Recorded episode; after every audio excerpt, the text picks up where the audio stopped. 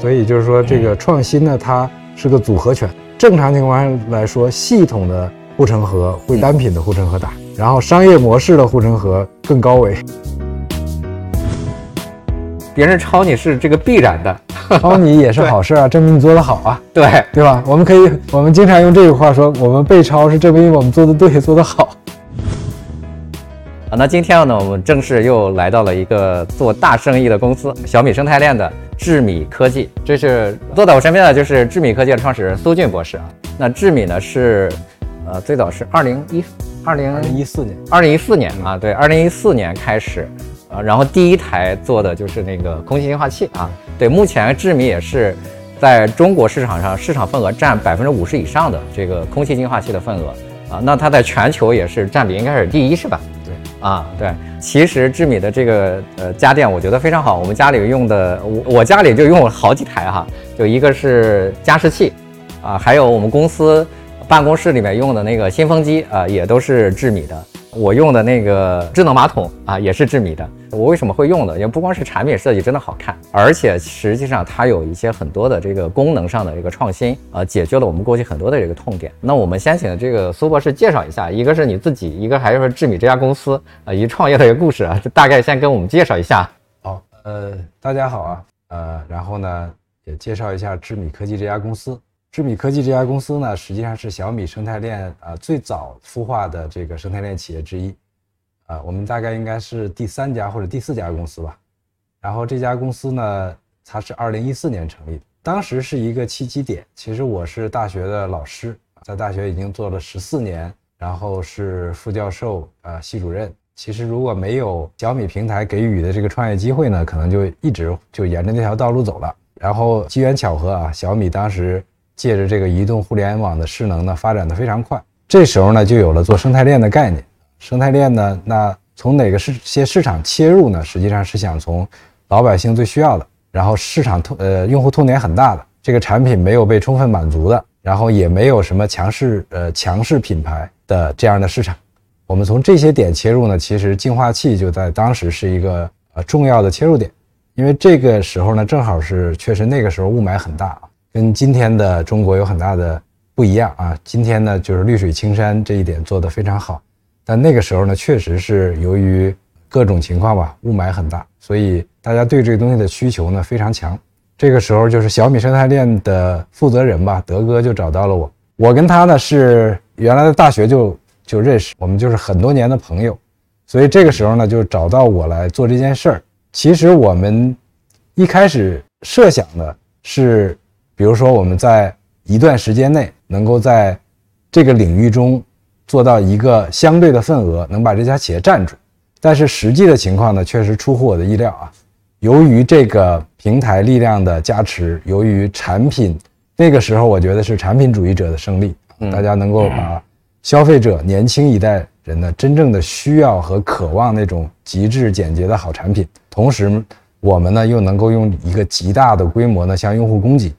所以我们很快的啊，我们大概在第二年就占据了中国净化器市场的第一位，并且持续的扩大这个市场份额。后来呢，我们又延展到了除空气净化器之外的其他领域。我们在小米生态链里呢，我们的定位呢叫环境电器公司。我们做了有空调、新风系统、风扇、加湿、电暖一系列的东西。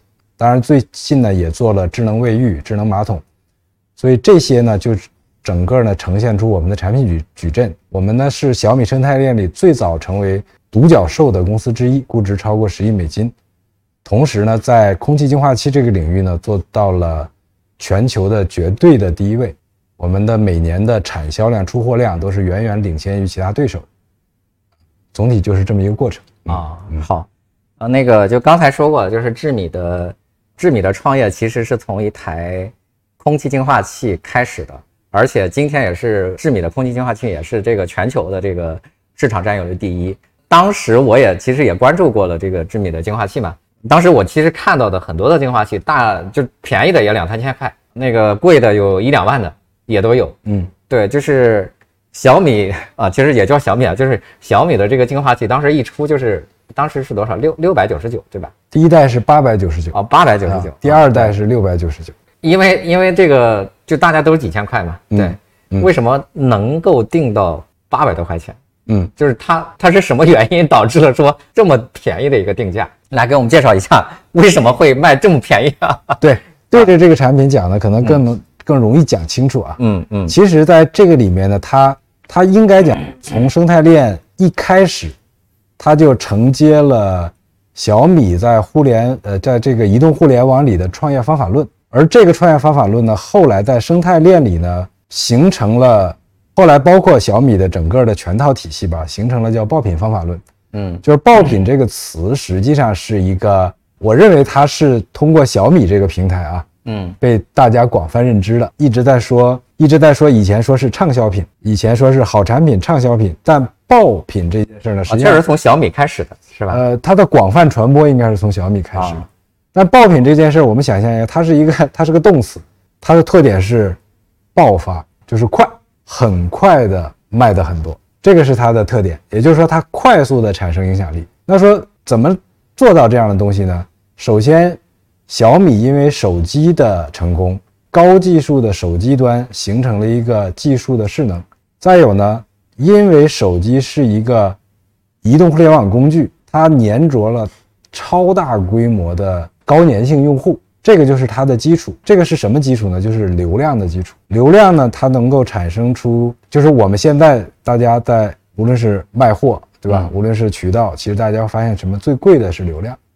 但小米整个体系里面，其实在营销端、在销售端，其实是天然有一个优势。好，这是基础。那我们在做产品的时候呢，用的是什么思路呢？首先，这个产品要深刻的理解最广大用户的核心需求，也就是说，我们不仅要打痛点，而且只关心最痛的那个点，就是最痛的那个点是我们要解决的问题。明白啊？有的人说我的我发现用户有十个痛点，这个是什么问题呢？这一往往是因为说你把用户的需求点、简单需求点当成了痛点，因为用户痛的点或最痛的点往往就是一个两个，很少。明白。所以呢，这种打法特别适合在一个市场的初步发展期，就是说用户对这个产品是从无到有，从刚产生到接受的阶段的时候，嗯实际上它需要的是产品最核心的功能。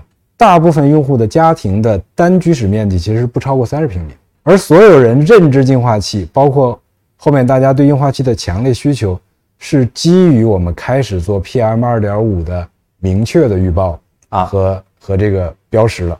所以所有人都理解啊，说这个东西是能够被我吸入的，且我天然的这个生物屏障是没法阻隔它的，它会直接进入血液的。嗯所以对它的危害也理解得很清楚。所以我们要解决的就只有一个问题了，就是三十平米以内的空气的 PM 二点五的去除。那还有一个问题呢，要解决监测问题。为什么？因为既然你的产品有效，你要让用户得到实时的反馈。所以这个产品的定义就变成了三十平米以下空间 PM 二点五的检测跟去除。然后基于这个呢，你看产品定义一旦简洁了，原点就很简单了。啊，就是原点简单了，产品一定复杂不了。好，那接下来呢，我们又用了一个我认为当时是非常有创造性的产品逻辑，就是我们是一个叫假定成功原则，啊，什么叫假定成功？就是我们假设这个产品一年卖一百万台，我们要用什么样的大工的设计、研发和生产组织方式来做这项产品，啊，而不是说设想这个产品是不是一开始只是很小的量，然后我们慢慢放量，我们再怎么去增加我们的这个供给，我们叫假定成功，就是以终为始，其实相当于是。就以终为始啊。啊，因为我们认为说，如果我们能做成某种产品，这个产品一定会卖到这个量，但实际的结果是这个产品远远的超出了我们预计的量。明白。就是两倍、三倍甚至更大的超出了我们预计的量。那么一旦你用假定成功的这个方式去思考呢，你就从原点上你会发现，说第一，你的产品所有的元器件应该是最好的，因为它既然要到这么大的量，你就一定要考虑用户在使用和维护它的这个售后成本，出现产品出现问题的成本和嗯抱怨会非常大。那你就敢用好的东西，但是用好的东西，这个东西还不能贵，在于从一开始功能简单、聚焦，然后产品呢要基于自动化和超大规模的生产方式。所以大家可以比如说拆开我们的产品，会看到我们的零部件数量是一般净化器数量的，比如说百分之六十啊，或者我们减少了他们百分之四十的零部件数量，是做了高度的集成化，不代表不是说功能被阉割了，而是把它做了集成化。嗯，这样的话，它的生产效率就会非常高。然后我们用反向假定成功原则呢，跟供应链端做了一个博弈吧。就是说，我们说老百姓需要这个产品了，我们一年要卖一百万台，那么能不能把原来这个价格的东西做到下一个价格阶段去啊？做到一个便宜的阶段去？当然有相信我们的，也有不相信我们。相信我们的就跟进来，不相信我们的这个价格我们先承认。等到我们到一定量的时候呢，供应商其实还是会因为用事实证明他就相信了。但是我们是以终为始来做。另外一个，我们还有一个。到我们发展到一定阶段的时候，我们产生了一个巨大的规模效应，就是小米的集团优势。嗯，我举个例子，就是我们在用我们的直流无刷电机、我们的传感器啊，特别是包括电源线这样的产品的时候，是集团嗯大规模采购的。这个时候就会出现，有的产品有的就说一般采购可能是一年是按万来计的，而我们是每年按千万来计。啊这个就充分发挥了呃超大规模的工业化组织产生的效果啊，所以最后我们大家看到市场上的产品同类同样性能的产品卖到三千元四千元，但我们的产品卖到六百九十九元，但是我们产品的整个的盈利模型非常健康啊，就是它不存在说我们去烧钱去占这个市场，因为在硬硬件领域这个逻辑不存在，因为硬件领域烧钱是个无底洞，所以最后呢就形成这样又好又便宜，在这个。就是当时设计出这一款产品来的时候，大家确实还是很惊艳的。你能讲一讲，就是这个净化器当时，呃，就从当时的这个产品对比上来说，那个就市面上我有看到很多这个类似的这个产品嘛。但是你们是就从你们设计的这个角度来看，它从这个工业设计的角度来看，它有什么比较比较大的优势吗？因为设计是我的老本行嘛。嗯，就是我是清华大学的这个博士，就是说我从本科到博士就是学工业设计啊，然后毕业之后呢又教的是工业设计，干的也是工业设计，所以呢在设计端呢实际上是有一定的积累吧，或者有一定的理解啊。嗯，就是说当我们刚学设计的时候啊，嗯，大家是求求变。我我我觉得那个不知道小马宋老师会不会有，因为我觉得任何专业好像都有这个这个现象啊，就是说当你刚学会某种东西的时候，你是不停的寻求变化，因为你要你要你要让你的技能充分的去去在各个方面去尝试和展现。但是当你成熟到一定程度的时候，你会发现你会收敛，你会把很多边缘的东西去掉，寻求那个最本质的东西。嗯啊，我们有一句话叫以简求真，其实它是工业设计里面，特别是现代主义风格。就是引领这个时代发展这么长时间啊，沉淀下一个东西，就是说，其实它是一个以简为核心的思路。嗯，然后我们也是正好在那个时间点，也就是说一四年那个时间点啊，我认为中国的新一代年轻人，特别是这个就是呃我们经历经受过这种良好的教育的年轻人，他开始理解这件事儿。当然，这跟比如说像 iPhone 这样的手机，像很多很好的产品，特别包括手机行业这种对极简的追求，分不开。就是这个市场或者这个产品的审美逐渐被教育，大家喜欢简洁的东西。嗯，当然当时也出现了一些现象级的品牌，类似比如苹果，比如无印良品。其实他们是一种在当时来看呢，它其实是具备某种引领性。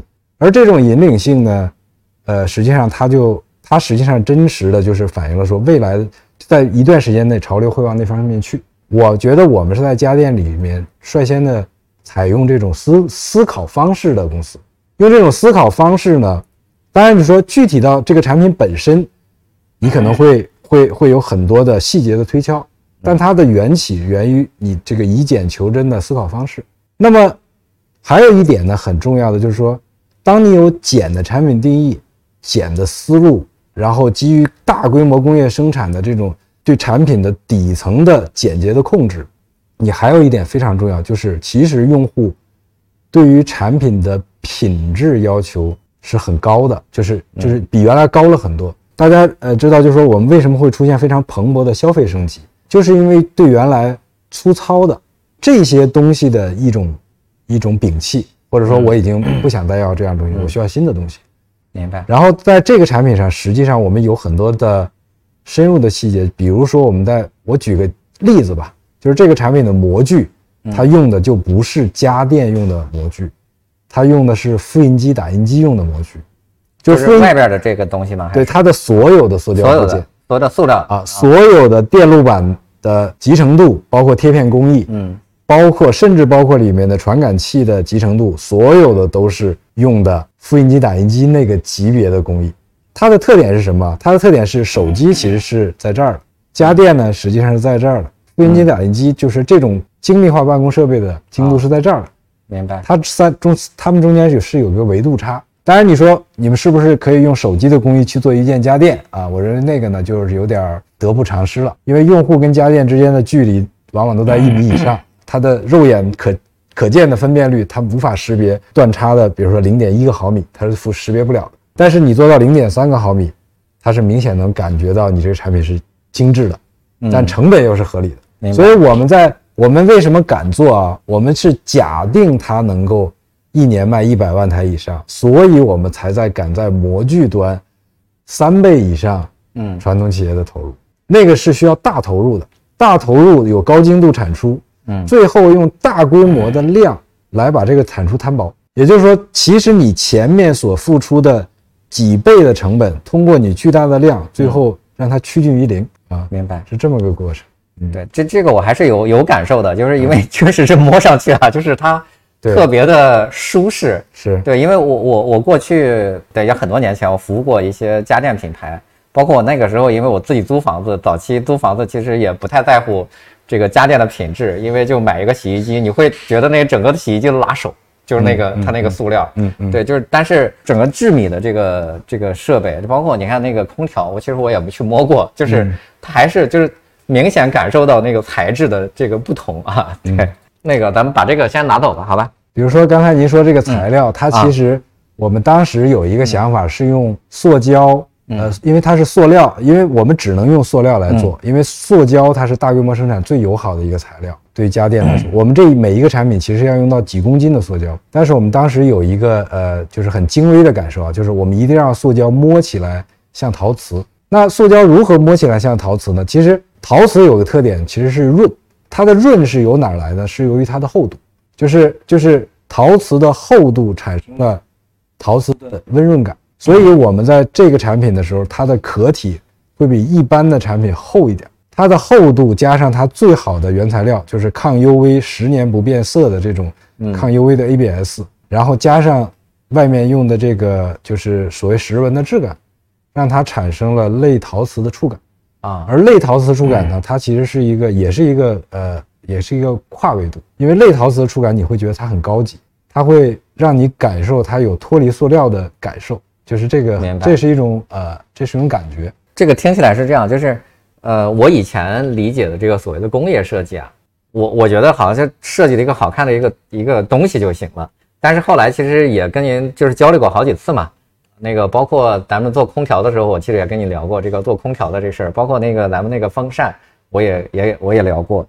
就是其实一个工业设计师不光是要懂这个造型设计，嗯，他还得有。呃，材料什么工程学什么，就这些东西。对，你觉得一个就一个好的工工业设计师，嗯，他最应该具备的几个素质应该是什么？呃，其实我觉得您说的那个特别对，就是工业设计，因为它它进入这个行业啊，它那个课程啊，如果我们说大学的课程体系啊，它其实很综合的。比如说，它有一个所谓的美术的素养的基础啊啊。然后呢，还有什么？呃，到到到设计的基础，到到材料工艺，对吧？因为其实大量来说，它是文理兼收嘛，啊，也有工科学生，也有文科学生，它是这么一个东西啊。它是我我们把它描述为叫人文和科学的交叉点。工业设计的工业设计的学生，他要求会就是首先要考美术吗？工业设计的学生，呃，以现在的招生状态呢，呃，可以可以没有美术基础。啊，因为计算机辅助设计也很发达嘛，而且后来大家意识到，就是其实工业设计是一个感知力，啊，而不是一个单纯的就是说我去绘画这个能力，它它其实重要的是感知力。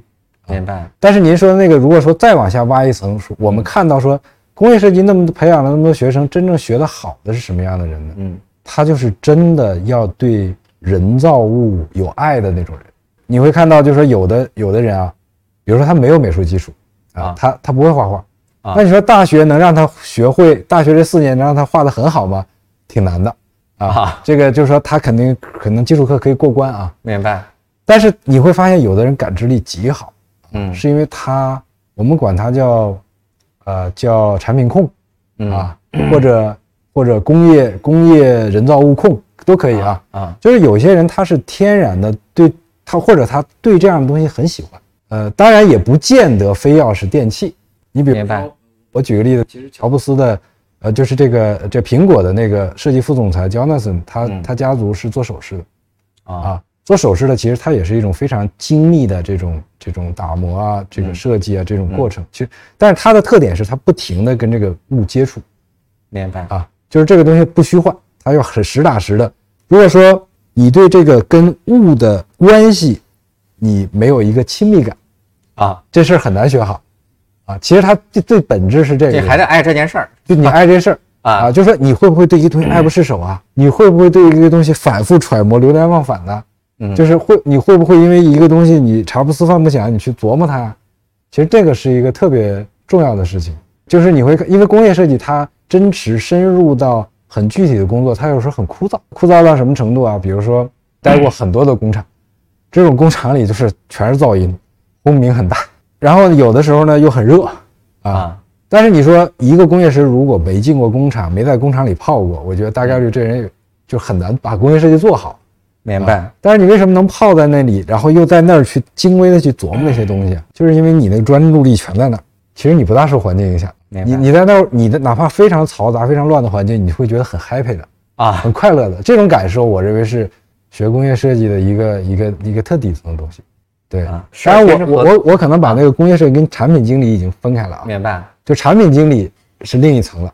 哎，那你就啊就这哎，这是我另外一个问题，就产品经理和啊工业设计这个经理吧，就是他两个是一个产品经理是下任务的那个人吗？他是这样，就是说工业设计师有很多人可以做成产品经理嗯啊，因为他对于产品的理解，对于产品的喜爱，特别是工业设计有个特点，它叫艺术和科学的交叉点。啊它这个交叉有一个好处啊，就是说它不仅理性，嗯它也感性。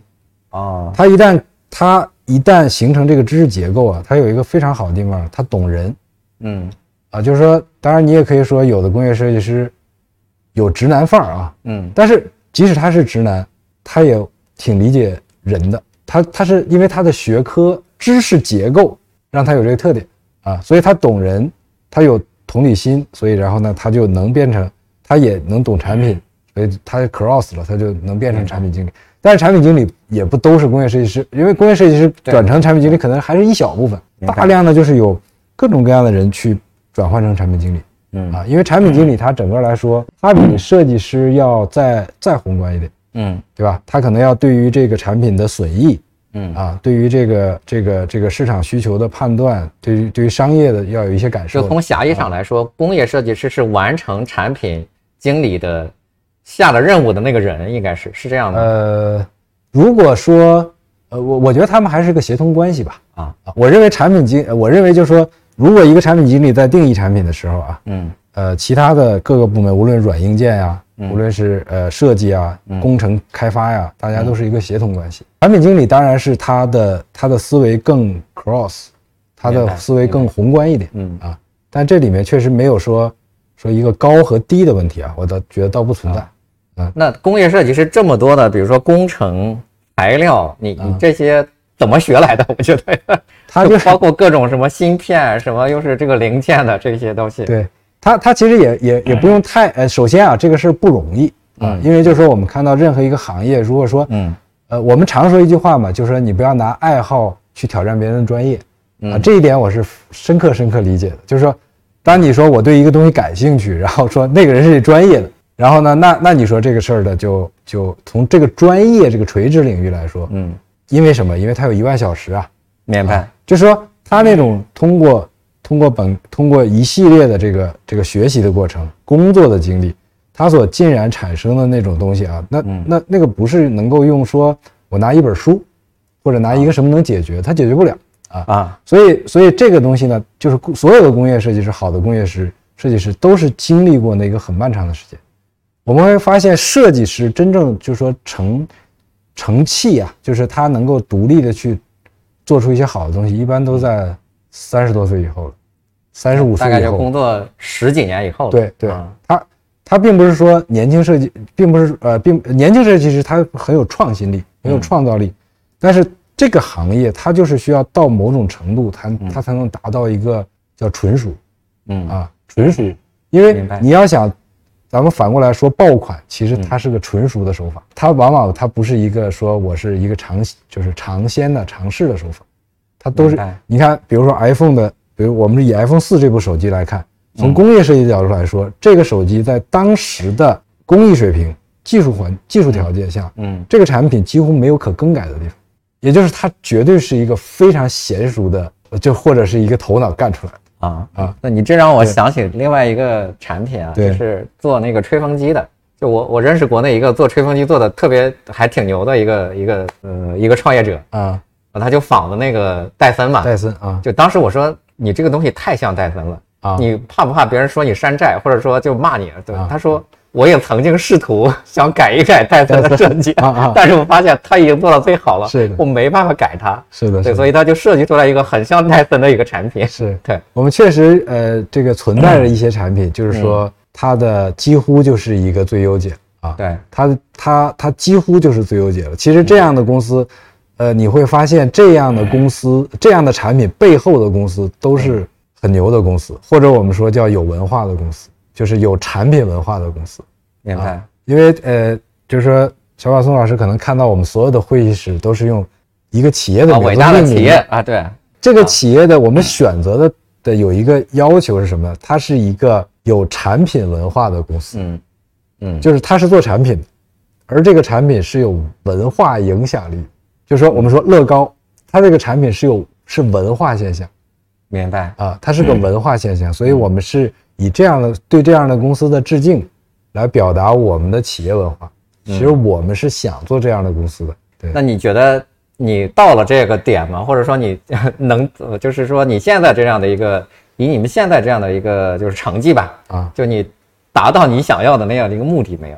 没有，就是实话说没有，因为就是说这件事呢，我认为是朝着那个目标做，嗯而不是把它当成一个，或者或者也可以这么讲，你没有，你不一定说我必须在某个时间点做到什么，但是你就是脑子里有那个有那个东西，有一个最高的标准或者目标。对啊你要也许有一天就啊去了，就到了，对吧？也许就到不了，因为做一个企业啊，或者做品牌、做企业，它有各种各样的环境的限制跟因素对，啊，它不是说时代的这个，对 它各种各样的因素，它它不是说我想在什么时间点做成那个就做成。我们设想一下，就是说，我们甚至反反就是反过来看，如果说耐克，如果是乐高，他们形成产品文化的这个状态，并不是他们设想，而是它就发生了。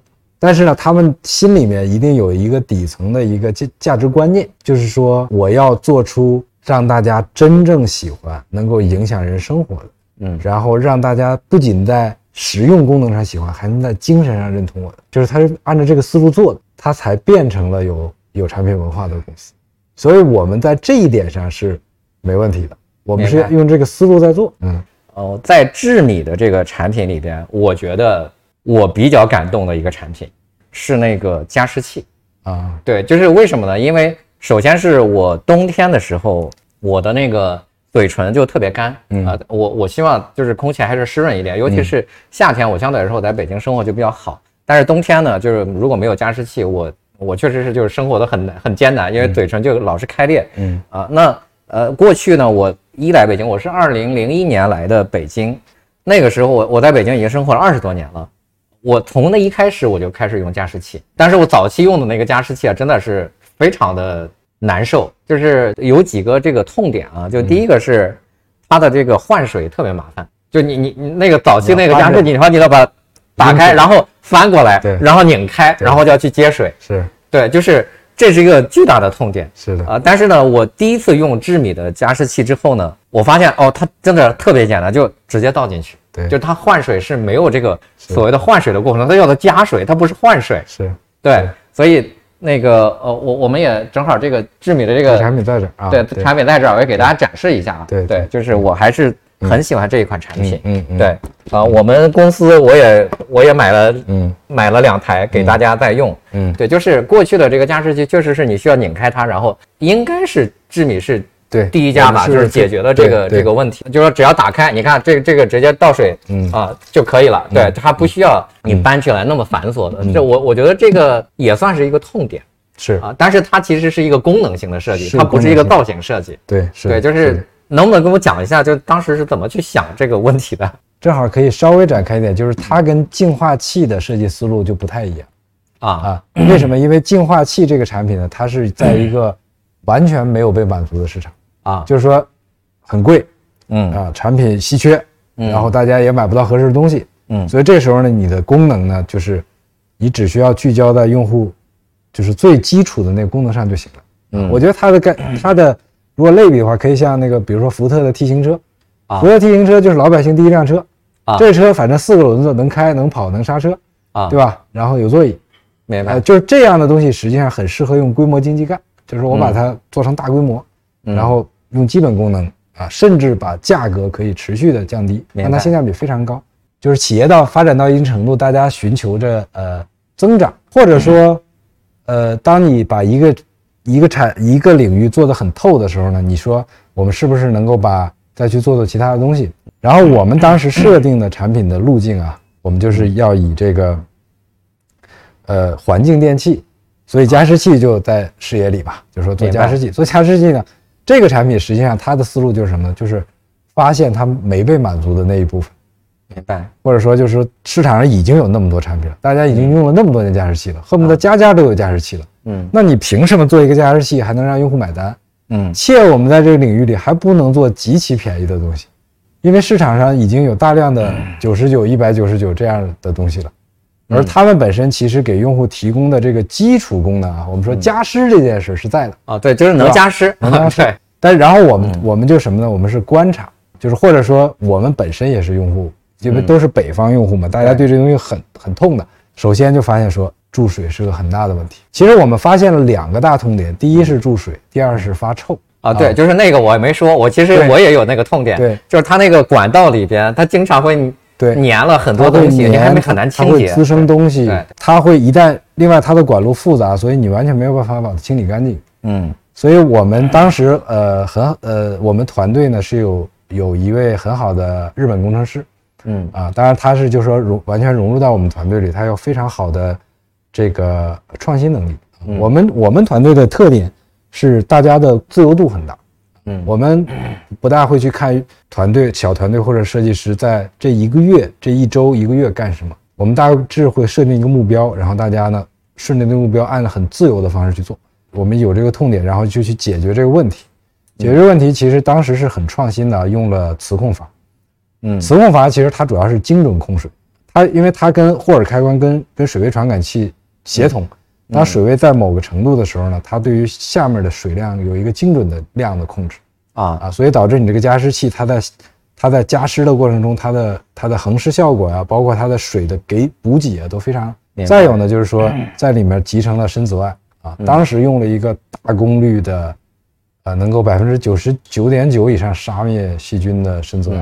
嗯。这个深紫外的特点是，当你这个水在回路，无论是自来水啊这种水在回路走的时候，它就把里面的细菌快速杀掉。啊它杀掉了就会变成这个产品呢，就变成了一个免维护的产品，它就不需要不需要说我一会儿臭了我得去洗啊啊，它它不会，它就基本不会臭了。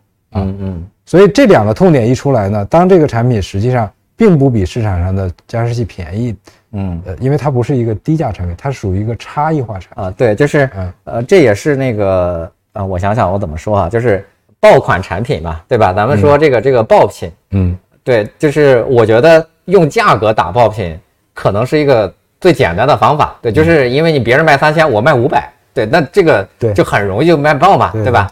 呃，那个早期确实有很多这样的这个企业也都是通过价格这种这种方法去做出爆品，嗯但是这个不是啊，嗯。对，这个它其实是一个甚至可能会比别的还贵对，这样的一个差异化的产品。对，但但是我觉得觉得它挺爆的，就是就是我它满足了我，就是它解决了我的一个很大的一个痛点。是的啊。对。的。那爆品的这个思路其实有很多种，爆品的思路是 是的，爆品的思路其实如果从这个角度看啊，嗯。它就可以分为满足基本功能的以成本价格为导向的规模型，满足品质提升差异化功能的这个，比如说我们叫叫叫升级型，嗯。或者是呃差异性。其实这两个方式都能出爆品。明白啊？，都能出爆品。当然，就是说它形成的规模可能会有差。正常来说，规模经济的规模会更大，明白。因为因为价格性价比是大杀器，这个性价比是第一的第一性爆款的要素是吧？对，啊，是爆款里的，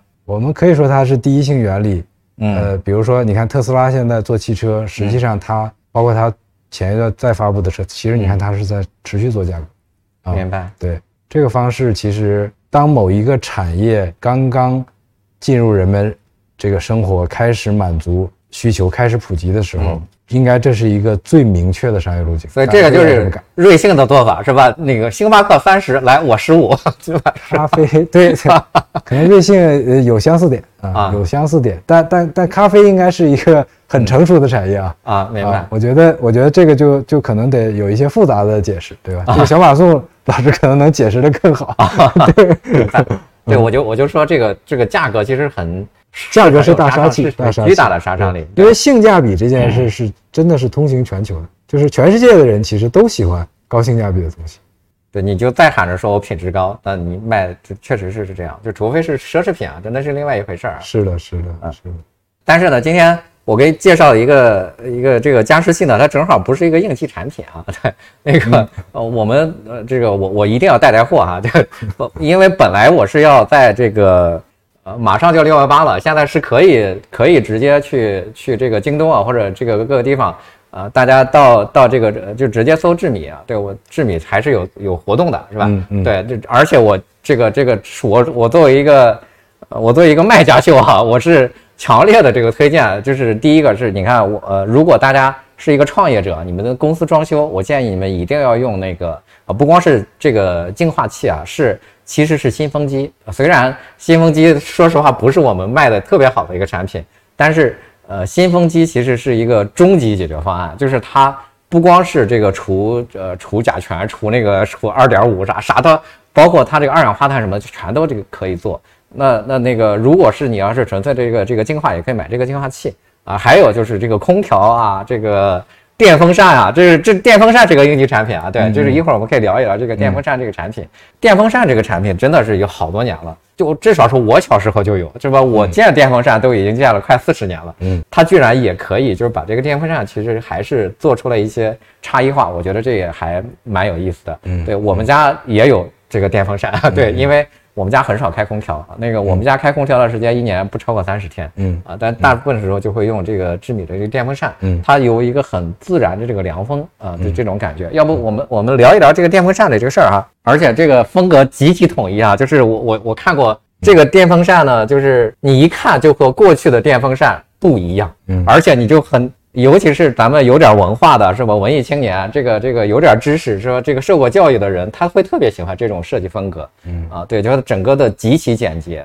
然后这个电风扇呢，啊，这我先说吧，对，这个电风扇它还是不用插电啊，它就可以直接这个直接这个呃运行的啊，这样的一个。那那就我其他的我就介绍的没那么好了，我就可以苏老师说一说这个电风扇的事儿啊。啊，电风扇实际上它这个故事是电风扇也是一个呃卖的，就是说家家都有的产品啊，对而且它的价格也是很便宜的。嗯其实中国卖的最多的电风扇应该是在百元左右的电风嗯啊，就是如果按量的话呢，中国一年大概能卖到五六千万只电风扇啊啊，就是大概那个量啊。当然全球就是就是就是一两个亿的，甚至更大规模的量了。明白那。么这这个电风扇呢，它本身我们后来发现还挺有意思的，因为日本是个空调大国，就是你知道早期的这个巨头空调都是日本，当然现在就是我们国产的电器就是把、嗯把这个在在在全世界都非常厉害啊，但是他们是一个电风扇大国，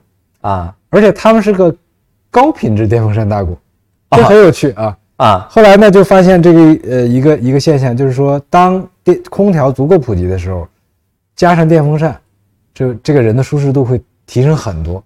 明白。它原因是什么呢？就是当风啊，它就不是直接一直吹了，是吧？对它啊，呃，它有个特点啊，就是微微的风拂在拂过你身体的时候啊，嗯，你的体感温度啊会比实际温度低两度啊。就是说，比如说你空调打到二十六度，这时候你体感是二十四度，啊啊，就这个是一个体感的状态啊。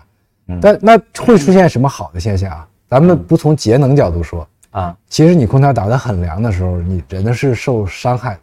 对对，我其实是对我夏天常年备着一件就外套，我要穿上它。是对，如果你纯靠空调去解决这个凉的问题，那你这个空调可能要打到二十三度、二十四度，嗯，对吧？然后这个时候呢，你其实长时间在待这种环环境中，你就你就会难受的。所以电风扇它解决了问题，它制造了一个微量微就是非常舒服的气流循环，嗯，使得你空调温度不需要那么低，然后你的体感很舒服，嗯，然后就它的它其实最后电风扇的技术呢，其实发展了，应该说也是迭代了很多啊。首先呢，大家开始采用直流电机，直流电电机的特点是它可以把变频技术用上去，它的风速呢可以微弱的调整，它微弱的调整之后呢，它能够模拟自然风。再有呢，它它它的语数啊，从原来的所谓的三语，就是叶片啊，嗯，变成五七九。那为什么这么多叶片呢？你这里边，它越多呢，它对于风的切割呢越细啊。这个时候呢，风在你身上就不会出现出啪啪啪啪的感觉，它会很连续。原来是这样，我以为我以为三片和这个五片没太大的区别。三片的舒适度会差很多啊，是因为三片它风你会感觉到有这种感受。然后它分它它切的越密，然后你会觉得风越柔和。当然你切切的太密了，它的效率就低了，啊，它的效率可能就会变差啊，因为它是要有送风的啊。然后这个是一点，然后变频。再有一点呢，就是说，实际上大家现在努力的在营造一种什么感受啊？就是为什么你开着窗户的感觉跟你吹电风扇的感觉不一样？就是我们也仔细分析过风，其实我们采样过很多风，我们还在比如说海边采过风，我们还在。山谷里采过风啊，就是采风的那个气流的参数。明白。它其实风的特点就是自然风的特点是要像一面墙过来，嗯，而这个这个人造风的特点呢就是一股一股。我们所有的目标呢就是说希望气流的扩其实像那个自然风像海浪一样，像海浪一样，它它就排一排过来，且它完全没有任何你可感知的规律。比如说，如果你现在做一个自然风状态是大小大小好啊。你就始终觉得这风扇在这啊，还是就以前我我我们也买过风扇，就是它也是自然风，它噔噔你，但是你还是觉得是个风扇的风，对对对对，你始终觉得这风扇在，你脑子里始终觉得说，但是你你有没有发现，你开着窗户的时候，你觉得很凉快，你从来没有意识到风什么时候吹你？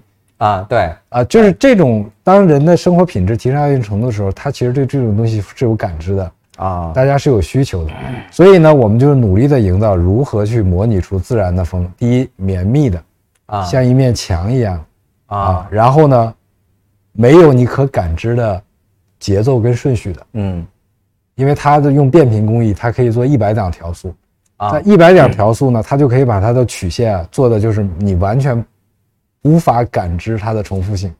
当然，您刚才提到的，就是说我们在底底部这个整合的电池，其实只用了一个三节幺八六五零的这个这个电池啊，它它是它是一个两千八百毫安时的动力电池，就可以支持它运行十六个小时，这样十六个小时，对，十六个小时。那啊。啊，很久了，对，它它就可以变成我完全可以把它从客厅拿到卧室，而且露营拿到院里用啊，对吧？对，在露营场景，其实它也是很很好的，因为它可以，它可以很舒服的，就是给你营造那个环境。所以这些需求，我认为都是随着消费的升级，随着这个体验的升级吧。嗯。然后呢，你去挖掘人对于这个东西的新需求，明白啊？然后当这个东西在市场上形成一个独特性的时候，它也能成为爆款。它最后还是通过这种方式也能产生阶段性的爆品，只是说它跟规模经济的爆品呢，呃，也会还会产生一些差异，就是说。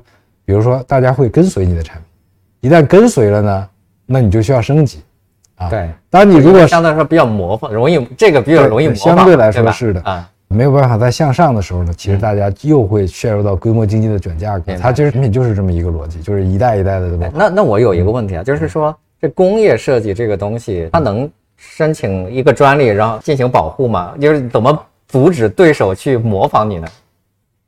设计其实它是这样，就是说，如果保护的最好的是发明，但是发明呢，它需要一个原创的原理。然后第二层呢是实用新型。如果单纯从外观角度来说，其实它的保护比较弱，因为只要在我们的规定大概是说，只要说有一些几多少点的不同，就可以判定为两个不同的设计。因为大家你想，比如说我做什么产品，我正常情况下都是在前人的基础上再往前走，因为人类文明就是这么往前走，它永远不是说我我始终是天翻地覆的创新，它就是延续的嘛。所以你你不能说在这个基础上去做一些变化，它就完全是叫抄袭，有的时候也不能这么讲。所以呢，它就会出现说外观的这种模仿的判定呢不太好判定。所以真正形成壁垒呢，我认为还是要达成就是比如说类戴森式的创新，因为戴森的创新是一个发明、实用新型和外观的组合，也就是说它在高速马达的原理，对吧？或者气流的这个运作方式，然后到产品的功能跟形态。它形成一个高壁垒，这个高壁垒你突破到这儿，你还破不了那，或者说它它能够持续它的优势更久，因为专利也会过期，专利都有保护期的，不能够无限制的保护，但是它会更长，它的时间会更长。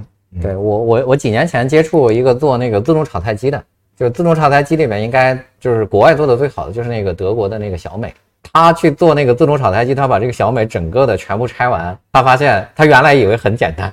原来就它每一个零件，每一个这个东西全都有专利的保护，就是它要绕开它就特别难。所以他原来以为他一年就能够做出那个自动炒菜，结果他做了三年也没做出来。所以就是说，这个创新呢，它是个组合拳。正常情况下来说，系统的护城河会单品的护城河大，然后商业模式的护城河更高维。对，所以这个还是支持一下我们原创啊设计。这个智米在整个的这个设计上。就是我不管是他们哪每一款产品，我都觉得很喜欢。反正夏天也要来了啊，对大家支持一下智米。我们到这个京东去搜智米科技啊，我们的电风扇、我们的空调、我们的这个这个净化器啊都有。这个打个广告啊，就是说你在去创立这家公司的时候，你有没有预见过，就是未来智米会成为一个什么样子，或者说做到一个什么样的规模，或者说什么样的一个情形？你觉得这这辈子也够了？对。啊，有没有？我觉得这个事儿可以分阶段讲。比如说，第一个阶段就是说我跟小米生态链德哥说，我们说我们是不是能够把这个空气净化器这一仗打赢，是吧？把这个市场占下来。那这个如果从市场规模倒算，我们能做到一个什么规模？我们肯定是有一个商业计划、商业目标的。但是呢，这个做到，当你第一件事做成了之后呢？这个人呢，心就会变大，然后呢，你就会阶段性目标实现了。你会设定目标啊，你比如说十亿、五十亿、一百亿、两百亿，它其实是按照一个，就是按照这个东西在跳，就是说你脑子里就会有这个目标啊。但是走到今天啊，我认为，如果在那个阶段呢，我们所有的人没经历过周期，我们所有的人想的只是说去成长向前。但是走到今天呢，我忽然发现呢，其实我们应该再重新。回头看一下，就是说这个公司实际上是啥？是想做啥？后来我再想想，实际上就是刚才我们跟您讨论产品文化的那个时候的感受，就是我就是想让它做成一个，哪怕是对家电业有正向贡献的这个产品，能对人产生除了实用功能之外的影响力的这种状态。其实营收是一个负向，就是它是个副产品。它是一个你在过程中，它它其实应该不会变成你的一个天天盯着的东西，因为天天盯着这个东西呢，其实我们也中间也经历过，就是如果你天天盯这个东西呢，你会基于这个东西去做动作。好，做这个动作的时候，你有可能啊会忽视用户价也就是说，你的核心目标如果是 如果是增长，或者是就是一个营业额的话，对，那你就会盯着这个东西去干这件事儿。是，或者还可以再从一个角度讲，就是说，如果这个产业里面已经有些事儿。别人已经做得很好，我们没有必要再去卷，再把它再做一遍。我们应该做的是他没有做好的那件，没有做好的那一面。哎，我特别喜欢这个思路。对，我觉得，我觉得，我就就目前中国市场上有，我觉得最大的问题就是，就别人做了一件事儿，那我我也要去做。我，对 对，我要去抢他的饭碗。我觉得这个是一个。如果他如果他已经把，比如说他在用户价值这一端，他已经解决得很好。我认为，就是说，从我们公司角度来说，应该我们的主攻方向应该不是那，我们应该是解决他们没有做好的那件事。当然，其实这恰恰也是商业成功更好的路径，对吧？卷呢，其实就是说，它是个零和关系，对吧？但是实际上，我们想想，就是说，人无我有，它才是个差异化逻辑了。所以它其实反而又和商业逻辑。但是其实，在商业场商业竞争中，大家往往看不清这一点。这个就是由于那个所谓业绩导向，你就会往那儿去做。但是呢，一旦说再回到初心，回到 why 去想 why 这件事的时候，哎，咱们就说，为啥咱出发？为啥咱能放弃大学教授的岗位来干这件事儿？如果我们复制一个某某某，那如果回他回去再问那个问题，我肯定不出来。就他就回到那个问题上，我肯定不出来。我为什么要出来？它没有意义，它没有意思，或者我们用白话说，它不好玩。那我一定要再那么想，那就能把这件事想清楚。所以，我们现在，我我感受，我们越来越不那样导向了，我们越来越从我们的核心能力跟用户价值的连接去想这件事，然后创造正向价值，去想这件事。明白？对，其实就是回到你出发的那个初心。对我，我记得，我我记得就是一年前还是两年前，我忘了啊，就是那个李教授。他写过一篇文章，叫“越想增长，越难增长”。就就当时你就当你一直盯着说我要是等涨百分之五十，我要多少多少。对，那个时候就是你会发现，就你越往那个使劲儿，你到最后，因为你到了拱到一个点的时候，它那个边际效应没了，边际效应整个就在递减，然后你是拱不动的。是，但是当你回来说，我当初这个产品为什么会成功？就是当你去思考这件事情的时候，反倒是发现，其实当时。就是因为你这个产品，要么就是创新，是吧？要么就是解决了顾客的问题，而不是说我所有的都是把力气都使在了这个运营上，就怎么去抠细节，怎么去这个提高转化率，怎么去就这些其实是必要的，但它不是一个根本性的一个问题。那我就再问一个问题啊，就是说，你看你原来也没有做过企业，然后呢，大量的其实前面其实有很多，不管是家电厂还是这个小家电厂。啊，那个就是做做大家电、做小家电的是吧？是这个做冰箱、洗衣机的，也有也有做这些厨房电器的。呃，尤其是像我们刚我们刚才其实展示过这个电风扇，包括这个加湿器。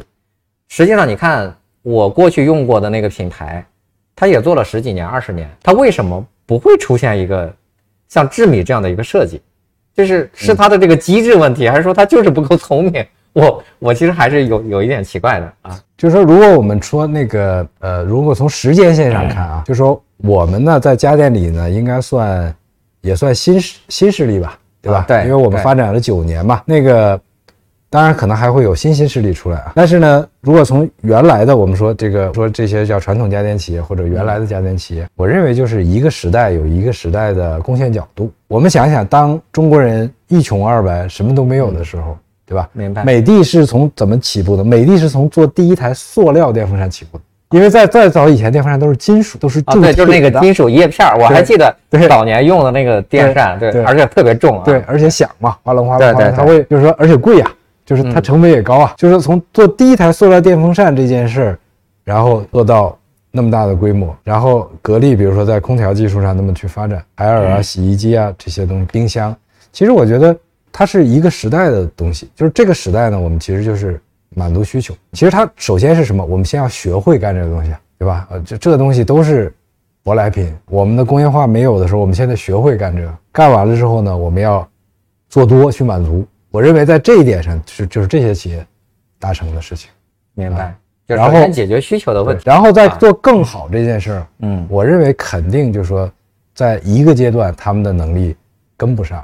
因为做更好这件事儿，其实它除了你的生产能力、你的供应链能力，或者说除了你在这个行业的积累的一些技术能力，你还要去理解年轻人啊，你还要知道年轻人想要什么，你要跟他们同频，你要知道，比如说世界的或者说整个的审美的趋向，嗯，然后年轻人更渴望什么东西，在这一点上，我我觉得就是说，它企业就像年龄，就像人一样，它也是有年龄段的，对吧？所以，我们在这个这一端呢，其实就获得了一个优势。所以，我认为我们的设计能够上一个台阶。我觉得核心还是因为我们是在这个阶段，然后我们更年轻。我们更年轻之后呢，我们就在那一个地方有特点。当然，不否认说，在家电行业里面，各个人都有各自的特点。嗯，但我认为我们在产品定义、理解用户、设计审美，还有包括这个跟用户持续的交朋友这些事儿上，我们就是我们的特点。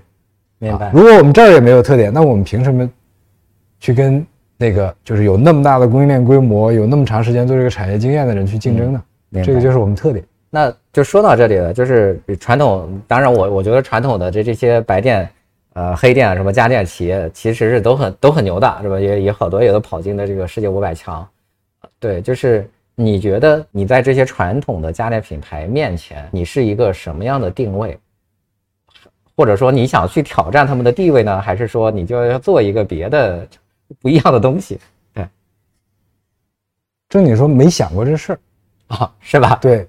就是其实没有把谁当对手，他只是说，因为小米的整个的平台产生了一个让大家做好产品的可能性，这个非常特要特别感谢这个平台，因为如果没有这个平台产生的，比如说它对于这些年轻用户的聚集，然后呢它的传播效率啊，然后它基于手机形成的这个生态圈层，那这个时候如果你想。单独独就是说，你就是我现在就是能做一个漂亮电风扇，其实它还真爆不了。原因是你虽然有你很好的那块，比如说你审美做得好，你什么做得好，你的系统能力太弱了。就是说你可能只有一头长，但其他地儿你全是短。然后这在这个平台上有个特点呢，就是你就是我们的系统能力是强。明白？因为我们不仅能做好产品，我们还有很忠实的用户，我们还能把产品大规模的去。去低成本供应链也可以啊，对，你的渠道也行，对啊，对我我不见得什么都比人家强，嗯，但我的系统能力就产生了能跟能跟原来系统做博弈的能力了。有了这个博弈能力，那你在这个平台上，你就说我最擅长的是设计好产品，OK，把这个点放到最大，放到最大之后呢，你就变成这个生态体系上一个很独特，就是很独特的或者说很有特点的一个东西啊，然后你的产品。就就真的去影响用户了，然后在这个过程中，你说，你说你是要消灭谁？好像没也没那么想过。你是想要去把谁的东西全谁的市场份额全拿过来？也没太想过这个东西。只是说一个产品一个，就是说我们从产品的角度看，这个领域没有被满足，去满足它，对吧？那个领域没有被满足，去满足它。然后满足之后，因为我们有系统能力，我们能守住胜利的果实，就是说我们能够持续的把这个东西做大。然后守住，然后呢，持续的，就是说，它不会像昙花一现，它会说，我可以给用户系统性的矩产品矩阵式的多维度的，就是让你的生活品质更好。就是其实我们就干这个，我们并没有想过说，其实对标这件事真的没大想过，这是实话。就是这个系统能力指的是什么？你要再给我们解释一遍吧。啊，系统能力它是这样，你看，我们从从一个产品啊，它叫延产供销服务一套系统，对吧？那就是说，或者我们再次把它简化一点：第一个，你知道做什么吗？对吧？要做什么？第二，你做得出来吗？对吧？第三你，卖得出去吗？是对。然后第三，你卖得出去？对啊，当然可以中间加一个，你做的够好、够便宜嘛。好，如果这个整个链条来看呢，其实就是说，第一，卖得出去，咱这套系统擅长，对吧？对，就咱能把一个单款卖五百万台，这可不是这。我跟你说，在过去传统家电产业里还没过 没有过这样产品，也就是卖爆款。咱们比咱们是咱的优势，这是系统优势。我刚才说它的优势在于说小小米赋予你的嘛？对，是小米的赋能。对，这个是小米的赋能。然后你能做的好且便宜吗？可以，因为我有我假定成功的这个逻辑，所以我就能把它做的高品质且便宜。然后你做得出来吗？我们这个群体聚集了非常好的具有创新能力的人才，这是我们的一个特别好的优势。就是他们的优势是哪儿呢？第一。他们有来自家电产业的，有很多积累的。他们还有所谓从手机行业、从人工智能行业、从互联网行业、从，对吧？移动互联网行业，大家一起过来的，它是综合性的一个人才。明白。所以这个它形成这个人才圈，在某种程度上是综合能力非常强。它不是一个，它甚至在某种程度上会直接看到原有传统产业的人才群的弱点，然后在这儿变成强项。接下来你做什么？做什么这件事，咱们就是跟用户交朋友，判断用户核心价值。那我们的整个的产品经理层，我们的整个的员工层，我们整个的体系层都更年轻，所以他天然他就更理解年轻人。明白。所以你看，这就叫系统优势，就是你看系统优势强调的是没有致命短板，嗯，但长板足够长。那就是 T 字形嘛，就是相当于那个人才那个 T 型人才嘛。没有致命短板，但长板足够长，不是说每个环节都强都长。对，所以其实是小米的生态链给那些可能说只会做产品啊，对 对，的很多人提供了这个机会。小米生态链是整个中国智能硬件行业创业成功率最高的平台，所以它是给很多会做不会卖、会做不会说的产品极客这个很多创业的机会。这个这是产品主义者的胜利，在这个平台上，这个确实是小米生态链这个系统啊，我觉得也是中国绝无仅有的一个系统，就在这里面出现了好多的科独角兽啊，上市公司，你看上市公司出了好几个啊，对，云米、石头、九号、华米、石头、对，华米，对，去税啊，对，真的是太多了，嗯，这这个独角兽也有很多，是是，对，这个这还是真是我没有见过。中国商业的历史上，任何一个时候没有一家公司能够同时孵化出这么多的创业这个这个上市公司啊！是，因为我们原来最早学工业设计的时候，大家说硬件产品的成功率，就是说你这个产品能够卖不亏钱或者做一些盈利，大概是百分之三，就一百件产品能成三个，就是市场上产品。但是实际上，我觉得现在在这种高度内卷的时代，我觉得一百件产品可能连三个都成不了。就甚至已经出现这种现象了，但是你从这个逻辑你再推，做硬件产品创业的成功率就会更低，对，就会非常低。但是在小米里面，小米生态链里面呢，在这个这个雷总德哥他们所这个搭建的这个这套体系里面，它的成功率出奇的高。对，因为我也在小米生态链工作过一段时间 啊，对，所以我还是了解这里边对还挺多的。是，确实是它的这个成功概率。可是不只是市场上的十倍，我觉得有好，这这真的是好多倍，就惊人的高。这是一个，这确实一个现象级的，嗯，因为现在整个生态链的布局是一个千亿级的规模。对这个话题，我不知道合不合适聊哈，就是，就其实我的个人感受啊，那个小米过去其实它的风格，嗯，在这个智米之前，其实我觉得，其实它还挺多变的，对。但是在智米之后呢，其实我们会发现，小米生态链的这个整个的这个设计啊。特别像，对，就是不管是 什么公司出的，它都都差不多。这个是小米生态链的要求啊，还是说就是大家形成了统一的这种认知？我明白，它它其实这个是有优势的啊，就是说一个好的公司的产品，它最好的方式是不看 logo 就知道是你家的。比如说，呃，我们说比较好的汽车，可能保时捷，你看背影，你不用看标，你知道保时捷啊，那就证明这个家族语言是很成功的。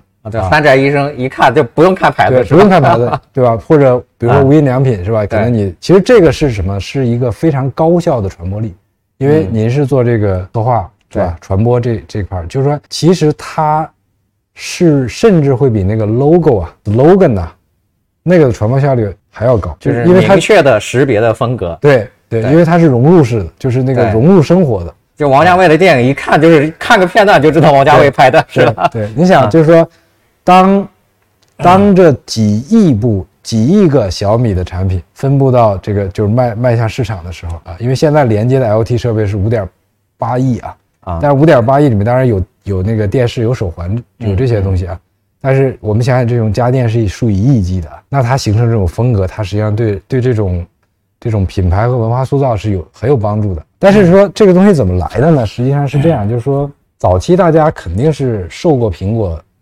的影响，因为大家都会对那个行业的这个领先者去致敬嘛，对，也会受呃受一些日本风格呀的的影响。但是我认为小米的风格 Mi Style 实际上是一个独特的风格，比较独特的风格，因为它的风格呢是这样的啊，啊，它没有苹果的那种，苹果的产品其实是有些有华丽感，就是它的金属工艺啊或者什么，因为这是由它的那个产品属性决定的，包括它的 Apple Watch，对，华丽感、时尚感是。就是华丽感那一段是有的，尤其是还有一段时间土豪金是吧？对对对。但 MUJI 的风格是什么？MUJI 的风格呢是特别的沉静，对啊，你看了之后就无欲无求的，就是因为他把该所有的装饰全去了，就是你看这产品看时间长了，你会觉得有点没有装饰，好的就只有那个功能，但是它又又会感觉不是只有功能，就是那种感受。看时间长了，你会有一点有一点那个平。特别平静和低落的感受，就是这个是那个风格，嗯，差我们管它叫侘寂嘛，就是日本的那种一个啊，对，那个字我一直不会念，叫叫侘寂，对，侘寂啊啊。然后小米的风格其实它是什么？它是一个很简洁、很很简约的风格，但它其实包含着对生活的热爱，因为它有点生更生动，对它很生动。比如说它有的时候会有一点点色彩啊，但不明显。但是它的形态一般会有的时候会有一点柔软感，比如说圆角的使用啊，包括它的呃极简的这种不用任何喷涂的这种塑胶的质感啊，就是各种各样的这种，它其实是一种年轻的简洁感，它是有活力的简洁感啊，这是我对它的理解。它是怎么形成？其实。我认为我们在里面肯定是做了很大的贡献，但是我觉得这是一个共创的过程，因为我们很有特很有特点。我们这个团队最早是小米内部孵化的，所以我们跟小米的工业设计团队 在一个办公室，在一个办公室之后呢，然后大家交流就多嘛，就是你做啥我也看，他做啥，就是我们做我做啥他也看，他做啥我也看，大家交流多，交流多呢，后来就是说，其实我们尝试过，就是大家也尝试过一些金属风格。一些做过别的风格，做过，他好像也有一些类似，就是那那边对那个那个没有代表性，就是说还是早期的，比如说从那个小米盒子啊，那个小米耳机啊啊，其实做过一些那个更深的颜色、更华丽的风格做过的。但是后来就是说，从特别是从第一个大的电器净化器开始，然后大家有一个有一个共识啊，啊，就是说这个味道，它如果一旦形成矩阵，它的视觉冲击力会非常强。因为首先浅色就比深色有张力，而且浅色呢有一个特点，它的塑胶不掺假，就是我们看到那黑塑料容易掺废料，就是最纯净的白色塑料它没法掺废料，它就是最好的塑料。然后切呢，它可以免喷涂，一旦你用色，我们知道就是说一旦你用了一个银色啊，假设这个喷涂的成本跟对环境造成的污染是很大的。然后大家就发现这个东西啊，从根儿上就符合传达。生产成本、环保，这所有都符合，切很有张力。后来大家就共识了，共识了之后呢，然后就，就所有人就是按照这个东西延展。后来就会发发现，大家就是无论是生态链公司做的东西和我们做的东西，大家都会顺着这个路走。当然，在这里面不，那肯定的说，我们在这里面做做了很多这个风格探索的贡献，这也是我们设计是我们的特点嘛。我们拿了整个小米生态链里，就是。就是生态链公司里最多的设计奖，同时也是生态链公司里拿奖最高的。我们拿了一个 Good Design 的全球金奖，就是日本 Good Design 的全球金奖，是一个什么？这个全球金奖呢？我们知道有大满四大满贯的金奖，叫美国工业设计师协会 IDSA，呃，德国红点和德国 IF 加 Good Design，这是四大金奖，国际四大设计奖项。哪个最难？Good Design 的金奖，Good Design 是最难的。它难到什么程度？难到到现在为止，大概六十七八年了。中国大陆的呃，中国的企业只拿过这一个金奖，也就是智米是唯一一个在日本拿到 Good Design 它的 Good Design 的这个工业设计奖的金奖。对啊，那这还很了不起啊！这个是一个非常具有里程碑意义的，为因为 Good Design 金奖。如果不拿到的话，我们整个生态链系统无法实现金奖大满。比如说三缺一，是吧？明白。或者说我们那边，反正就是这个奖啊，这个奖它的特点，尤其是家电。你知道这个奖以前都是给索尼、给松下，就是索尼、松下什么夏普什么这些。因为日本是一个家电强国，它对于外面过来的家电来做评奖，它大概率它就就有一种。他天生带有一种这个，他说你是吧？凭什么来这儿拿拿什么奖呢？啊，因为我的家电是最强的呀。但是我们就是实至名归的拿到了。但是它不仅是一个外观的问题，它是一个系统创新，它是跟 IoT 深度协同的，跟外盘分布式传感器跟所有的设备深度协同。那他获奖的理由是什么？就是当时他获奖的理由呢？日本评委给的一个定义叫重新定义了空调品类的设计水准，就是说，那那你在这个空调上有什么？创造性的这种这个空调，实际上它的核心的能力在于，就是说它是一个，首先啊，它从宏观角度来说，它是一个深度协同的，呃，这这个这个就相当于在日本最人日本人最擅长的那个领域，我们去拿到了一个对 PK 下来的，是 不容易。对，这个它首先呢，就是说它是一个。呃，极致简洁的一个形式，就是这个形式实际上在空调里面呢，它是基于空调的功功能，把空调做到最简化。呃，它实际上很像我我们说，其实其实我们为什么说 iPhone 四这个手机的设计高度很高，是因为它真的非常非常简，它简到没有办法。对，据好据据说 iPhone 四也是当年就是整个苹果的系列里边设计的最简洁、最好的一个产品，是吧？绝对是最好，到现在也没有被超越。明白？对，就是说，它是我们工业设计师心中的一个标志性的东西。明白？标志性的东西，就是说，就是说，当实现这样，就是在空调领域里面，大家往往还是没有人做过这么干净的简化。但是这个简化呢，是基于什么？基于它的。呃它又很丰富啊，比如说在它的交互实际上做的是非常漂亮，它的所有的模式都是完全图形化的，它不需要无论遥控器还是任何的显示，不需要你去看任何的字，只需要看色彩跟图形，你就完全知道这台空调怎么做操作。它的遥控器做到了盲操，就是我不需要看遥控器，我就知道怎么去操作这台。它有点像比如说 Apple TV 的这种盲操状态，或者小米盒子的这种盲操状态。我们知道用空调其实有个很痛的点，就是按钮太多，啊，甚至要开个盖儿，然后再去看一些东西啊。对，就是还要打开里边有一个，有各种模式，各种啥。对，实实际上它是基于上一代的产品思路在做这个东西，而在今天的产品逻辑，特别是年轻人习惯的产品逻辑，才要这种简洁的东西。简洁的东西但又很易操作，它就不用看，它就可以操作啊。这是一层。第二层呢，就是在于它，它的性能呢，实际上是。呃，我我认为这个倒不是所谓的底层创新型，它就是我们把这台空调的性能堆到了行业最强，它的所有的元器件、所有的材料都是行业最好的。当然，基于我们的成本能力，我们可以把它做的不太不贵，但是这个这个是最好的。第三个呢，就是因为它跟我们整套 LT 系统的深度协同。我们为什么要让它跟 LT 系统协同？因为它是个中枢，因为它能影响温度，就是你在环境里面，你最敏感的是温度。啊，比如有没有风，然后那个湿度怎么样？呃，然后气空气干不干净，这是第二位的。最重要的，如果冷和热，你就马上觉得极度不舒适。所以就是说，冷热是环境里的第一要素。而为为什么拿它当中枢？是因为它能够控制第一要素。它能控制第一要素之后呢，它跟我们所有的全套系统的整合结合，包括我们还有分布式传感器。因为空调有一个特点啊，就是说它呢基于它周围的环境在感觉温度。它不是基于人在的那地方感觉温度，所以我们要的是空调如何能接受到人的这个地方温度的感受的那个温度的。它测量温度，它只能测量那个它边上它周围的温度，因为它是个单体，这是这是由它的本身的产品局限性造成。当然有一些解决方案说是用红外探测都没有达成一个好的方式，所以我们因为我们的无线连接做得好，低功耗的无线连接，所以我们就用非常廉价便宜的分布式传感器。解决这个问题，其实这个分布式传感器就好像我们家里在墙上放的那个温度计，是通过你的这个遥控器来解决的吗？不不不，通过它们俩之间直接通讯，所以它就能够感知到屋房间中或者不同房间或者不同区域的温度，然后它的动作就跟着做了，所以它就不会说只是看它周围。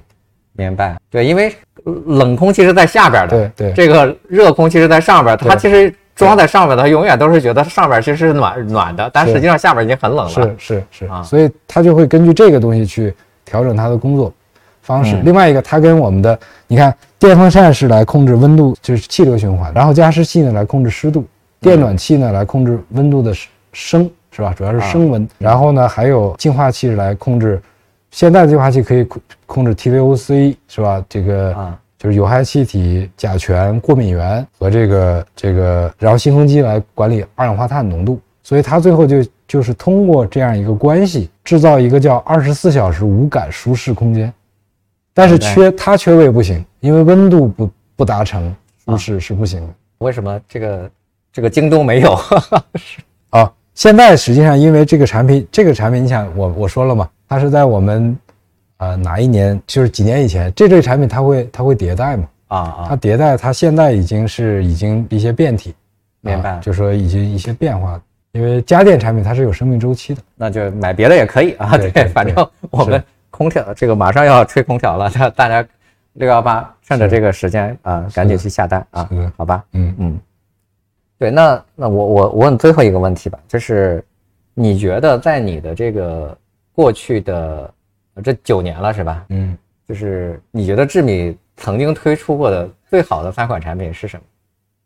最好的三款产品，我觉得就是呃，首先净化器肯定是一个啊，它就是叫就是小米空间净化器二，嗯，它甚至没有屏幕啊，它是非常符合我们这种设计师那种就是就是那种叫叫叫简洁控吧，就是特别需要把想把那个没有的东西都去掉的。这个产品是全球卖了五百多万台，是中国家电行业有史以来单款最高的量的一款东西，就单 SKU 啊，就一个东西，单款产品，对，卖了这么多。然后这个毫无疑问是。第二个呢，我觉得是我们的电风扇这一个系列的产品。电风扇系列，这个其实我们是引领了整个电风扇行业的升级。因为在我们做之前，整个行业电风扇是交流的，是那种没有自然风能力的，是没有移动能力的，是没有那种柔和的能够跟空调相互协同的这种感受的。其实我们是在国内非常率先的做这件事的。当然，这个我们的骄傲在于哪儿呢？并不在于说我们现在这个产品的市场份额有多大，在于这个行业都改变了。这个行业现在大家都在做直流、变频、自然风、舒适，他们把舒适做成风扇的第一要素了。而过去我们的第一要素叫凉快，你风越大越好，给我吹的凉凉的。现在的风扇，应该说绝大多数就是，或者说非常非常多的用户买风扇是基于舒适度。但是如果你不把这东西破局破开，它可能这个行业会。就晚上一段时间都就是还是没有，不是说永远，我们不敢拖大啊，但肯定可能会晚一阵子，因为因为当时市场上就是说，其实日本也会有一些一的一些类似的东西啊，但是都是天价，都卖的非常贵，卖几千块钱，就是一定要让这个这个东西的触触发，让这个产业改变。其实，然后第三个，我认为加湿器我们也是改几乎改变了整个产业。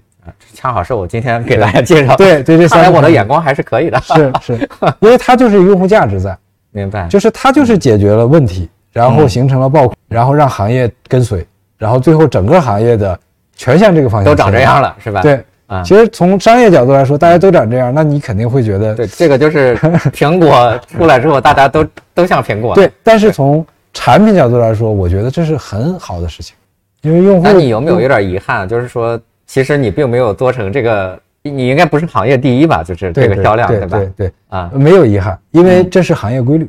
为什么？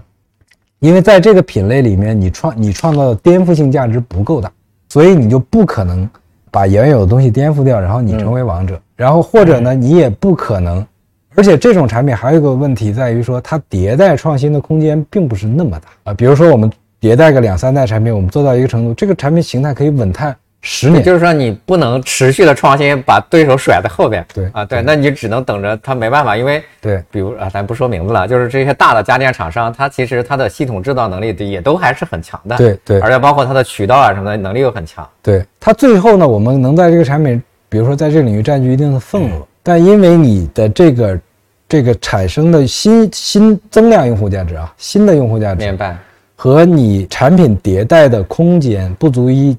支持你去颠覆掉原来，所以最终呢，大家会比如说基于同质化的共存，这就是行业的必然规律，这个是不可抗拒的。这个如如果说你说遗憾的话，那就证明说，就是或者说我们曾经也遗憾过啊，那是因为我们不理解这个商业规律。当你理解它之后，你就会很平静的接受它，啊，你就会知道你这个东西要扮演什么角色，而且你要心甘情愿的扮演这个角色。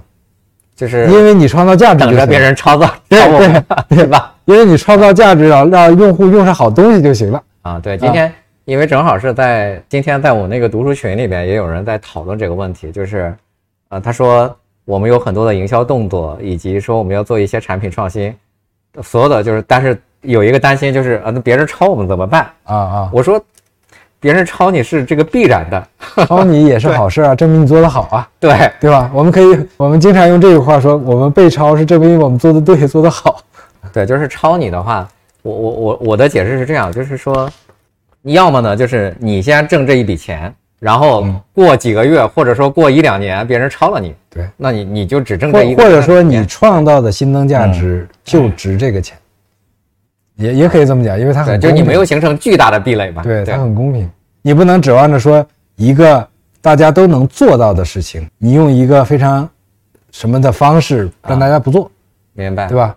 除非说你技术壁垒很高，那你你要经历过一个时间你才能做到吧？那这个时间我可能跑得更远。但是我我觉得你这个心态蛮好的。其实我我在过去这么多年，我看过很多创业者，尤其是设计师，他非常像怨妇一样抱怨说：“你看我做了一个这样的设计，那结果。”淘宝上三十天之后，无数个这个抄袭我的卖的都比我好。对我记得我还在好多年前我写过一篇文章啊，当然这个因为那个设计师确实呃这个这个呃很遗憾，那个设计师已经去世了。就是当时我在他还在世的时候，我曾经写过一篇文章，我说欢迎来到。残酷的商业世界，这就我说就是这样，就是这样。对你只能接受这个，要么你可能用其他的能力补充你你现在这个能力。这个这个真的是没有办法，因为因为它其实底层是人人类文明进步的脚步，对吧？你你说你你说这个事情大家是可以做的，大家都能做，且是吧？呃，做成更大规模的，必然他就会这样做。没有办法，对，其实小米生态链还有挺多这样的产品的，有的，包括那个那个那个插线板，对对吧？插线板就是一个典型的，全中国的插线板都长成这样，全全国的插线板都长成这个样了。对，但是我觉得它贡献非常好，对吧？做那么美轮美奂、漂亮的插线板，大家都能用上漂亮的插线板了。对，过去的插线板，说实话就就是还是蛮丑的，就是这个主流的这些插线板，但后来就发现。主流的插线板也都在抄这个小米的这个设计了，整个的设计都成这样，我觉得也蛮好。是，就是呃，虽然我们没有用这个产品，让我们就是获得更多的利益，但是呢，可能让更多人获得了利益，那我觉得这也是一个好事情。是的，所以就是说，说产品最后还会回到商业，回到某些某些底层的客观规律。对，但我我其实还有一个感受，因为我跟你聊过好几次啊，对，就是你是一个工业设计师出身啊，但是我。我的感受是，很多设计师出身的老板，他对商业没那么了解，或者说对商业的这个经营的企业经营的逻辑啊，要么他就像怨妇一样，就是他说这个这也不行，那也不行，是吧？这个要么就他就他就是只是认这个产品设计，他不太去认这个商业逻辑，就是渠道啊什么，他供应链什么这些他都不会去碰，所以他其实确实就做的很小。对，但是我我觉得苏老师其实你还是。对这个整个的商业逻辑，包括说你看精细运作啊，什么这个这个爆款思维什么，就这些其实还是理解的挺深刻的。对，就你怎么会获得这样的一个认知？其实我原来就是说从大学出来进入这个小米生态链做创业的时候，我当时比如说做到一个呃一个时间点的时候，我就感慨啊，我说在这儿干一年，怎么像过去过了五年似的？其实你看，人他就是会出现这个问题，因为。你在打这一场仗，它是一个在一个大平台上波澜壮阔的一仗。然后呢，你你做了一件，你你协同着做一件大事儿。这件大事儿呢，可能具有某种创新性跟变革性，然后且汇聚了一一票这个很很精英的人，就很很聪明的人。然后大家之间一起协同做这件事儿，然后打的又是一场。我们说它是波澜壮阔，但是也也是一件，呃，就是烧脑耗体力的仗。然后你就发现时间的被压缩了，就是你一年经历了过去三年，或者一年经历了过去五年。好，那我们想想人的这个这个成长嘛，靠阅历吧。嗯，我认为其实更重要的感受就是就是改善这个这个时间跟这个平台，它会让你的学习浓度特别高，就是说。可能，而且还有那么多兄弟公司，那么多兄弟公司啊，对，大家还可以相互的沟通，相互的学。然后另外一个，因为小米生态链它属于一个先进组织，所以它跟外部的交流也多，它外跟外部的交流也特别多，特别频繁啊，有有有各种各样的信息。然后然后那个加上自身，因为在这个领域里面，你会发现自己欠缺很多，你又极度渴望学习，对吧？比如说像我这样的啊，有一个特别有趣的事情，我我根本就完全没有，就是比如说我从。完全成为产品人进来，业务驱动驱动团队，没有管理意识，不懂管理嘛？好，那那最后逼着你赶紧去补，比如说 MBA 这个商业管理这一课，那他为什么会就是倒逼着你补？你补的会很快的，为什么？因为你你不把这儿补好了，你不把那个有些意识补好了，你可能就就会挂。明白。所以他倒逼着你去补，他相当于是一个一个把你压缩在一个时间点学。我认为其实就是。就是这么一个过程。其实我我认为您刚才提到的那些东西，呃，我认为可能我们都经历过，也经历过这个状态，只是我们都刷过去了啊。可能会有这个过程，它迭代了，对对啊。因为你往底下看一层，你就不会对这一层困扰了。它一般是这种情况。好呀，嗯，那那我们我们今天其实聊了快两个小时了，呃，那个我们最后我们看，啊，这这这个今天的，基本上这个聊天的内容我们就结束了。对，就是最后我们看一下这个，呃，大家和大家还有没有对苏老师的一些问题啊？就是想了解关于智米科技的，呃，提一些问题，好吧？那个我们我们看一看，对，要不我反正顺道我再给大家做一个广告，对，就是今年六幺八，你你这个就是主推的一些产品是什么？对，也可以给我们介绍一下。其实我们现在主推的是我们新的产品线，就是卫浴系列产品。卫浴啊，就是因为当时不是有有说法，就是马桶啊什么的这些，说大家去日本去买马桶盖啊，去扛。后来我们说这事儿我们要解决，然后我们就就在好就在应该说好好多年好几年以前了，我们就在酝酿这个产品线，然后做这个产品线的过程中呢，我们从盖板，然后因为。呃，其实智能卫浴呢，知道就是说强势品牌，比如说有松下、有 TOTO 这些牌子都是深入人心的。呃，其实它也是一个复杂的系统工程，因为这个东西看上去啊，其实它的功能很贴心，就是它非常要非常去适应人，所以它系统也是很复杂。然后我们也是做了相当长的积累吧，我们现在形成了一个完整的产品矩阵，就是这个产品呢是目前今年我们六幺八主推的这个产品线，它的。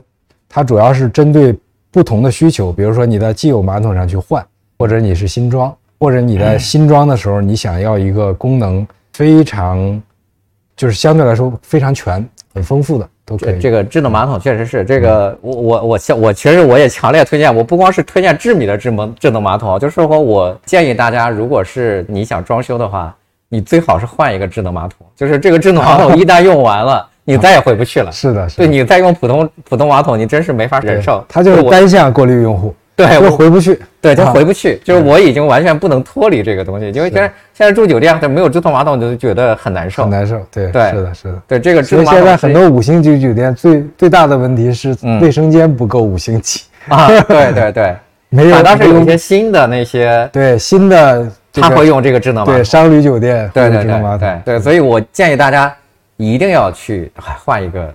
智能马桶，而且智米的这个智能马桶是一个性价比非常高的智能马桶 啊！对，大家可以在六幺八去抢一下哈。对，那刚才有人这个有人问啊，就是怎么来智米去做产品开发？呃，不，就这个这个工业设计师啊，我们是你们常年招聘吗？还是常年招聘？我们欢迎这个有有有有想法、有有追求的设计师加入我们。然后我当然我们的设计呢。是这样，就是说，这有什么具体的要求吗？我们的设计其实就是说，我们始终是一个叫叫很精悍的 in house 设计团队。就是因为过去大家做设计的时候，经常去会外包找设计公司。其实我也干过设计公司的服务啊。后来呢，就是说苹果它它树立了 in house 设计的标杆啊。因为 in house 设计的什么叫 in house 设计？in house 就是说这个团队属于我，只做这一这个自己的产品，这就是自己的设计团队。因为设计是一种设计。服务嘛，它有的时候会变成外包，所以其实有很多的产品，像类似于像洛可可什么这种设计公司，对设计公司设计的，对对对。但我们是非常坚定的，必须就只用 in house 啊，因为 in house 我们会发现，它第一个呢，它的团队会在一个长时间一条赛道上长时间的积累，然后最后才能够达到一个我们说叫娴熟的状态，就是这个娴熟的状态非常重要，因为你达不到娴熟的状态，你做出产品就是犹犹豫豫的。就是不简洁、不干净的，嗯。然后我们刚才说了，这也是爆款的一个要素。如果没有这个的话，它基本上就爆不了了，啊。或它也许卖得好，但它达成爆是很难。明白。所以它需要我们用这种方式去培养人。所以我们的团队的稳定性是非常强的，就是说大家会在某一个领域深耕，耕耘很久。然后另外一个，我们团队特点是自由度大，就是我们会给团队很大的荣誉空间，大家可以可以非常。就是就是就是非常自在的去调整自己的工作节奏，因为这跟我这跟我是教设计的有关，因为设计它某某些方面是创新，创新它不不完全是用时间节奏来规划，明白啊？它需要涌现和爆发嘛，它有时候是沉淀的，可能你沉淀一段时间才会产生一个东西，或者持续产生东西，但你还是需要沉淀，所以它在节奏上这些都是都是自由度的。另外，大家在我们在整个的那个做的东西上是鼓励，是用一种。引领和鼓励的方式去做，但是我们有一点很重要，就是我们会给团队一个非常明确的方向感啊，就这个方向感很清晰，但过程呢是涌现型的创新。这这这样的过程呢，实际上是我认为是是创新型管理创新型组织的一个，或者说我的体感吧，就是说你方向不清晰，创新就会发散。你说发散不好吗？发散不好，过度的发散，就是说或者说公基于公司的战略的方向模糊，会让发散没有效率。你看苹果的它是很创新，但是你会发现苹果是始终顺着一个思路在干，它的思路是非常清晰的，对吧？你甚至看到它的笔记本越来越薄，接口越来越少，它这个过程它都是以清晰的线路的。但是具体怎么做到这个过程，是这些设计师非常自在的发挥，就是非常创新的想象。所以我们是这样一个团队。来我们这儿呢，我觉得，我觉得核心就是真爱这东西，不爱肯定干不好。啊，明白。第二个呢，对，对这样的方式有认同。其实也有的人是愿意天马行空的去做很多很多东西的。明白啊，那样的话可能设计设计公司更更适合。像洛可可这样的设计公司，对，今天服务一个医疗设备，明天服务一个电器，后天服务一个户外设备，这是可以。但我在我们这儿不是，在我们这儿始终是一个很聚拢的状态，大家会成为这个行业的专家。那咱们设计团队就在北京是吧？对，因为刚才有人问，在是的，就在北京，就就在北京啊，就在这个清河这边啊。对对对，是的，就是今天我们坐在的这个地方。其实这儿叫学清路，对吧？啊，学清路，对对对，中国中国农业大学边上。其实我们已经，那是智米原来的办公区在清河，现在在学清路。对，学清路，对，就是顺着那个农业大学就在这个地方。农业大学就在边上。再往南就是学院路，什么石油大学什么的那些地方是吧？啊，对，学院路。就说设计师需要懂得智能技术吗？不一定。这不是最基础的东西，基础的东西还是对物的喜爱，对细节的感知力。就是，呃，确实，就是说，从我们角度来说，判断一个设计师的，比如说他以前的作品，基本上就是说，上去一感觉就知道能不能对得上。比如说，就看他过去作品，大刀阔斧、粗粗犷、简单粗犷，就往往是对不上，因为看似简洁的东西，其实它对细节要求更高。因为看似简洁的东西，细节稍微不对就不对。很多很复杂的东西吧，细节不对你还看不出来。对，明白。